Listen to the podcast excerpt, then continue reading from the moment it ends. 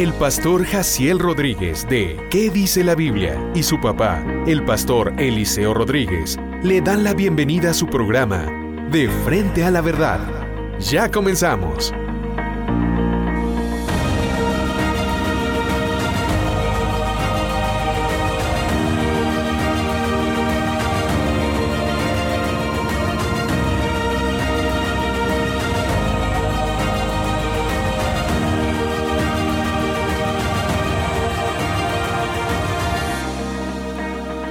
El Señor les bendiga, el Señor les bendiga. Soy su hermano y amigo Jaciel Rodríguez del canal ¿Qué dice la Biblia? Que el Señor les bendiga grandemente. Estoy feliz, gozoso de comenzar este podcast.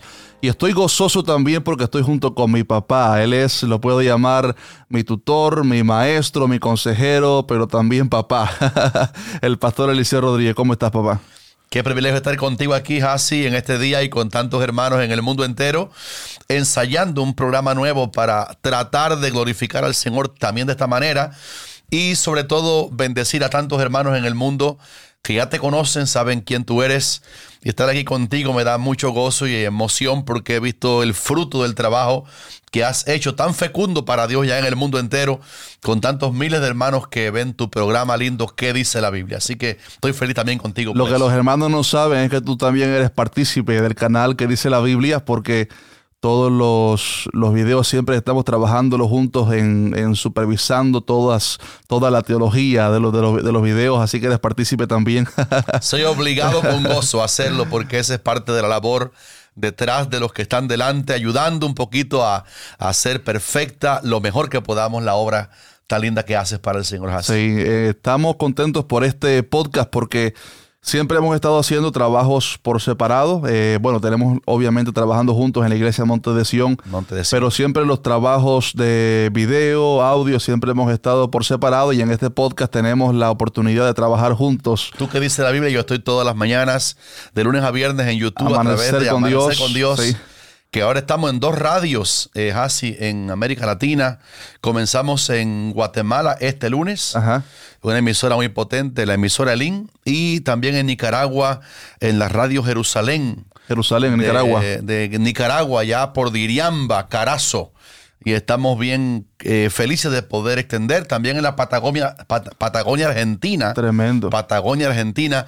Vamos a comenzar pronto un programa extendiendo el reino de Dios ante que el Señor venga, ayudando a otros también a conocer bien a Cristo. Qué lindo, qué lindo. En este podcast vamos a estar trabajando con ustedes, estimados hermanos, en, en, varios pasajes especiales.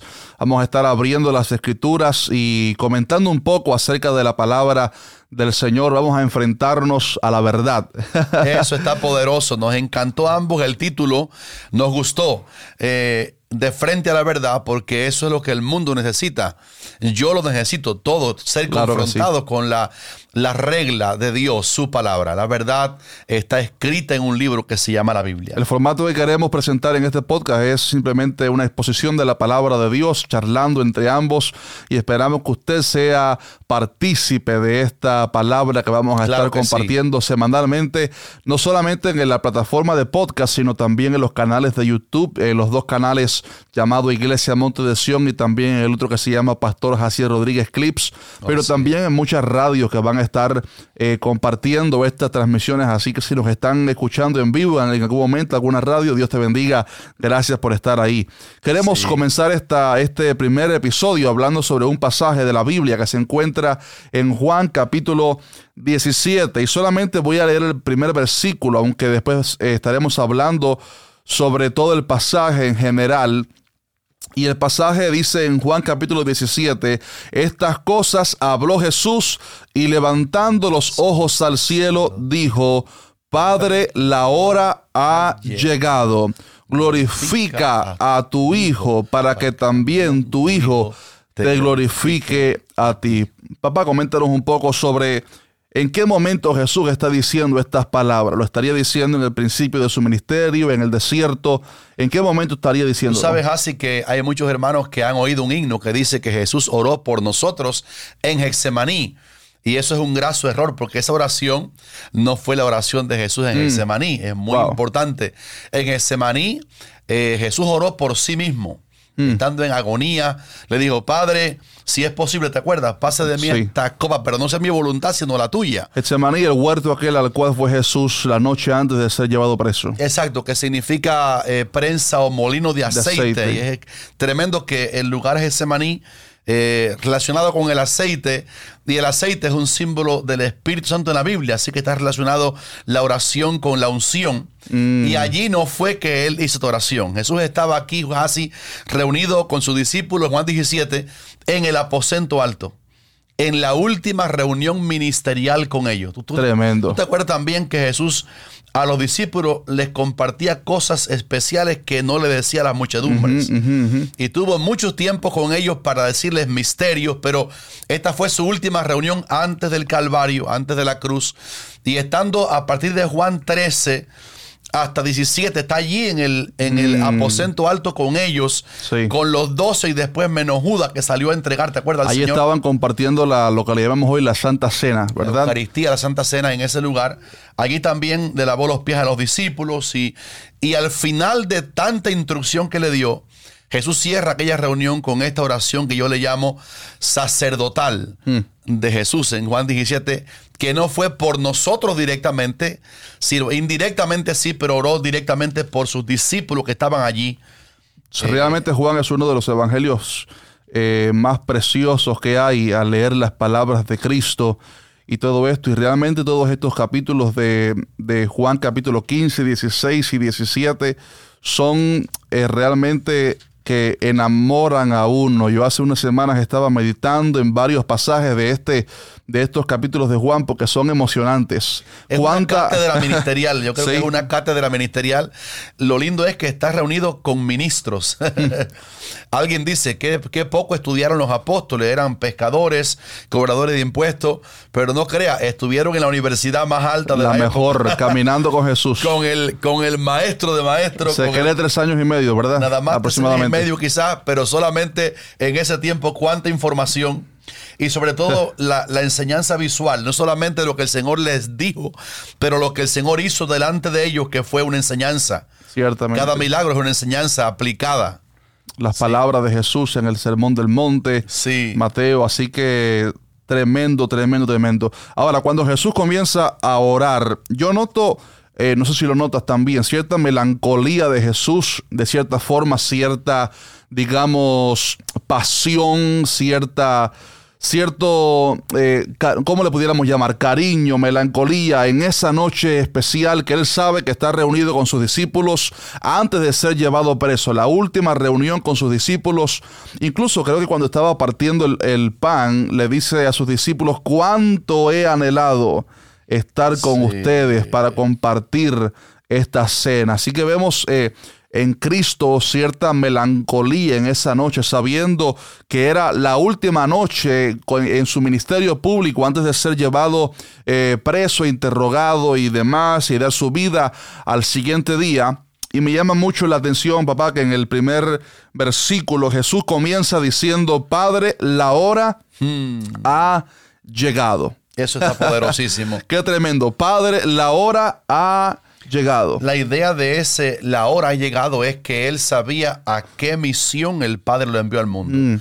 Usted lee, por ejemplo, Efesios 1 y se da cuenta que esto fue preparado en la eternidad, en la dispensación de la eternidad. Y hubo otra cuando se cumplió el tiempo que la hora llegó. Pero en la eternidad el Padre lo designó para que Él viniera al mundo exactamente a eso. Él no vino a hacer milagros, no vino a sanar.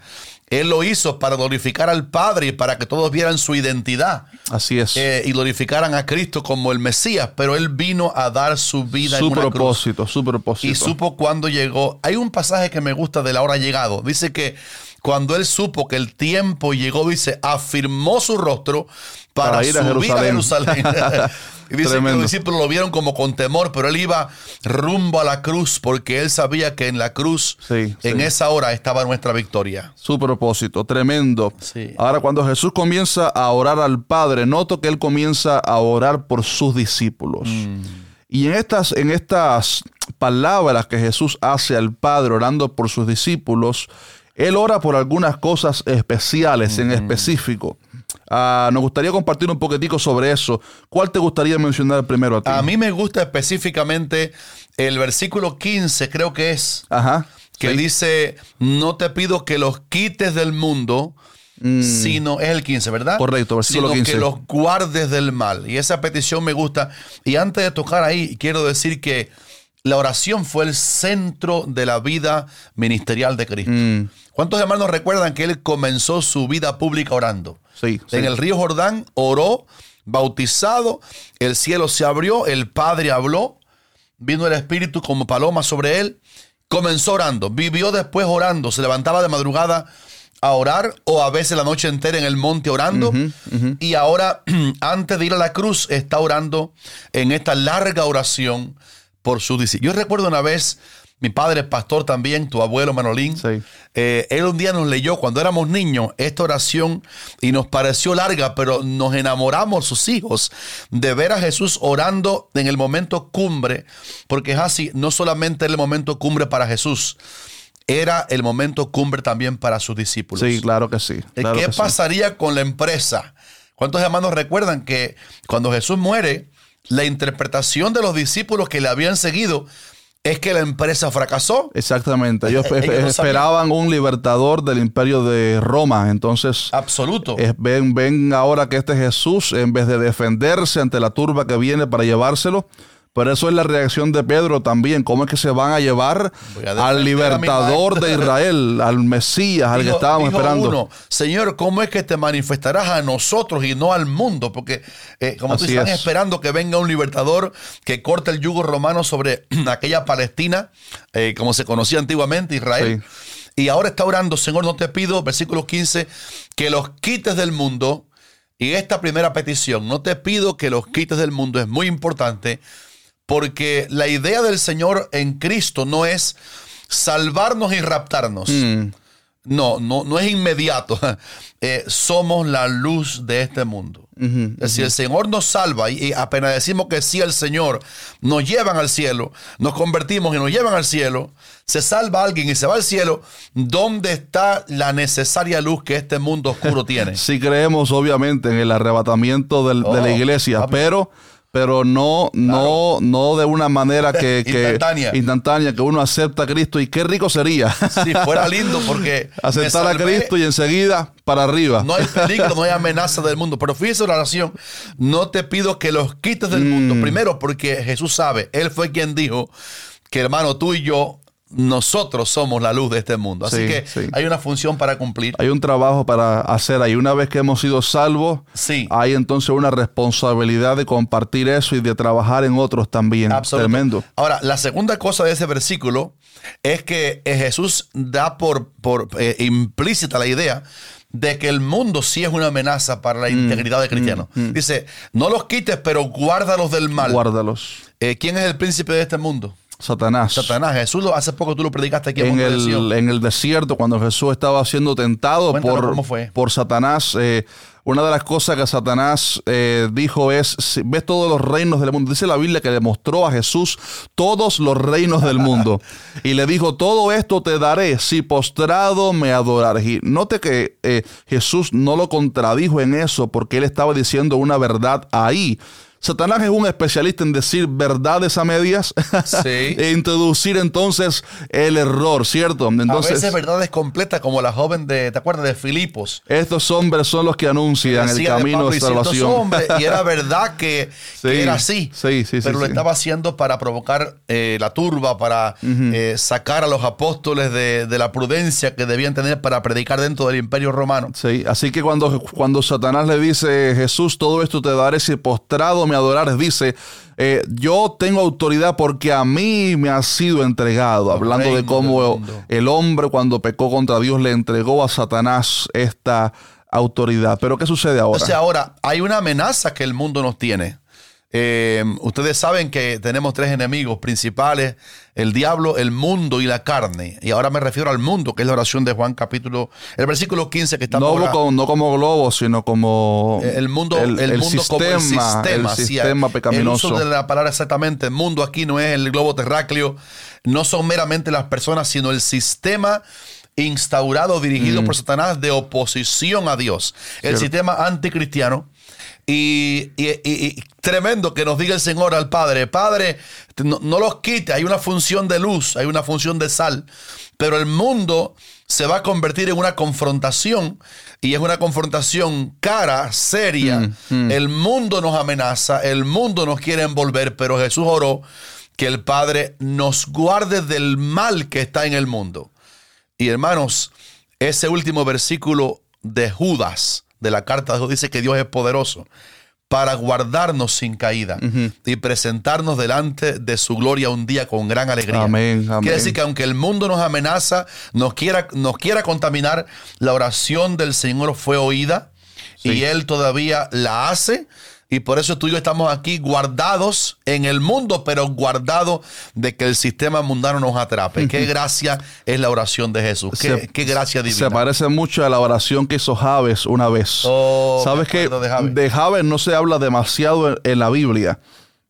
Sin embargo, se resalta una oración que él hizo, porque la hizo hizo una oración a Dios con un propósito tan determinado y tan preciso y le dijo, Dios, si me dieras bendición y ensancharas mi territorio, y si tu mano estuviera conmigo y me libraras del mal para que no me dañe, dice, y le otorgó Dios lo que pidió. Tengo una pregunta para nuestros hermanos que están ahí viendo el programa de este podcast. Eh, ¿Podemos orar que la maldad se termine hoy? Esa oración no va a ser respondida. No podemos orar, eh, quita la maldad. Porque mientras el mundo sin Dios exista, antes que el diablo sea lanzado en el lago de fuego, la maldad va a estar, el mundo va a estar, los reinos del mundo respondiendo a un sistema que aquí mismo se ve en las Américas, en todas partes del mundo hoy día. Eh, muchos vamos a llamarle gobiernos del mundo con la tendencia a ir contra los principios de la palabra del Señor, porque ese es el mundo. Entonces no podemos orar que el mundo se acabe, que la maldad se acabe. La maldad va a estar allí. Pero en el medio del mundo. No nos manda que nos metamos en un templo trancado sin salir para que la maldad no nos, no nos, no nos tome. Estamos dentro del mundo, pero no somos de aquí y Dios nos va a guardar por la respuesta de la oración así de Jesús. Así es, así es, así es. Qué, lindo. Qué oración tan linda. Y creo que todavía Jesús sigue orando eso al Padre. Oh, sí. Uno de los misterios lindos que me gusta de la, no solo de la persona, sino también del ministerio de Cristo, es que Él sigue orando por nosotros. Viviendo siempre para interceder por nosotros. Carta de Hebreos, ¿verdad? Hebreos 9:27 por ahí. Viviendo Él siempre en el cielo para, y está a la derecha del Padre, muy cercano, mm. eh, eh, compartiendo la gloria del Padre. Él es Dios también. Sí. Y, una, de una de las valías que tiene el hecho de que Jesús ore, dice Hebreos, que Él lo hace porque Él sabe compadecerse de nuestras debilidades. Él mm. estuvo aquí en un cuerpo semejante al nuestro, bajo un sistema que lo persiguió. Eh, los fariseos, los escribas, Roma eh, fue el que ajustició a Cristo. O sea, los judíos lo entregaron a Pilato y, Pilato respondía a Roma, así que fue condenado por los judíos, pero Roma fue el que sentenció finalmente a Jesús a muerte. Pilato estuvo bajo un mundo de presión, eh, pero él venció y él vive orando porque él sabe nuestras debilidades.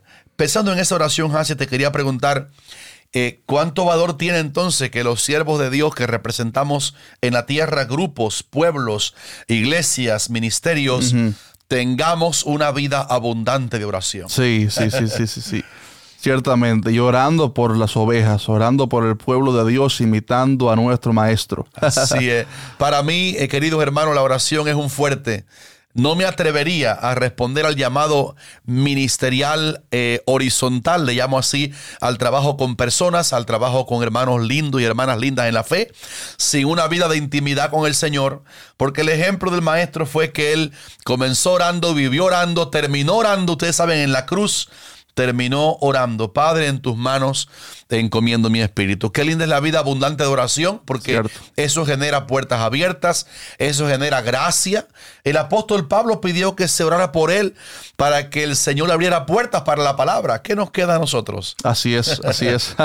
Quiero comentar, eh, si tienes algo más para comentar sobre esta petición de Jesús, pero quería también hablar sobre una cosa que Jesús pidió al Padre para sus discípulos.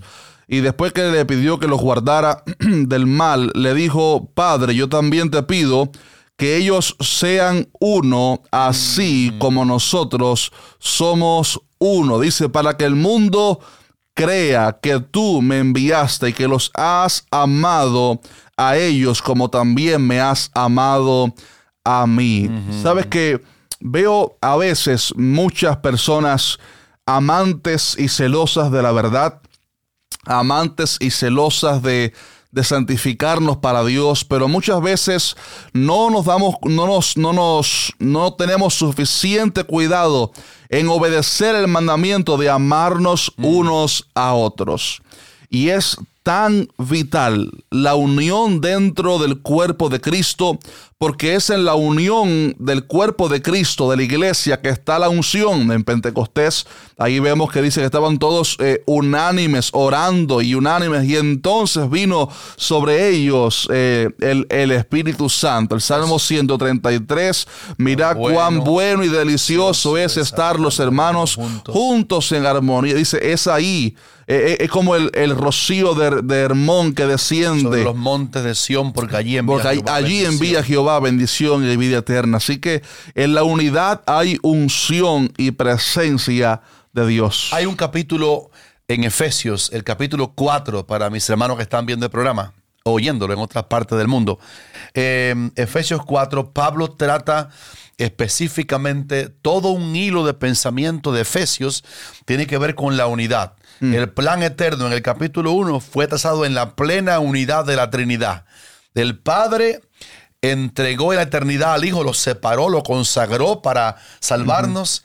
Y también el Espíritu Santo tuvo de acuerdo, la Trinidad acordó eh, enviar al Hijo al mundo a redimirnos. Pero después Pablo habla en el capítulo 4 que estemos solícitos como en responder o en mm. hacerle caso a la oración que cita de Jesús allí, en guardar la unidad del Espíritu en el vínculo de la paz. Fíjate que habla de la unidad del Espíritu.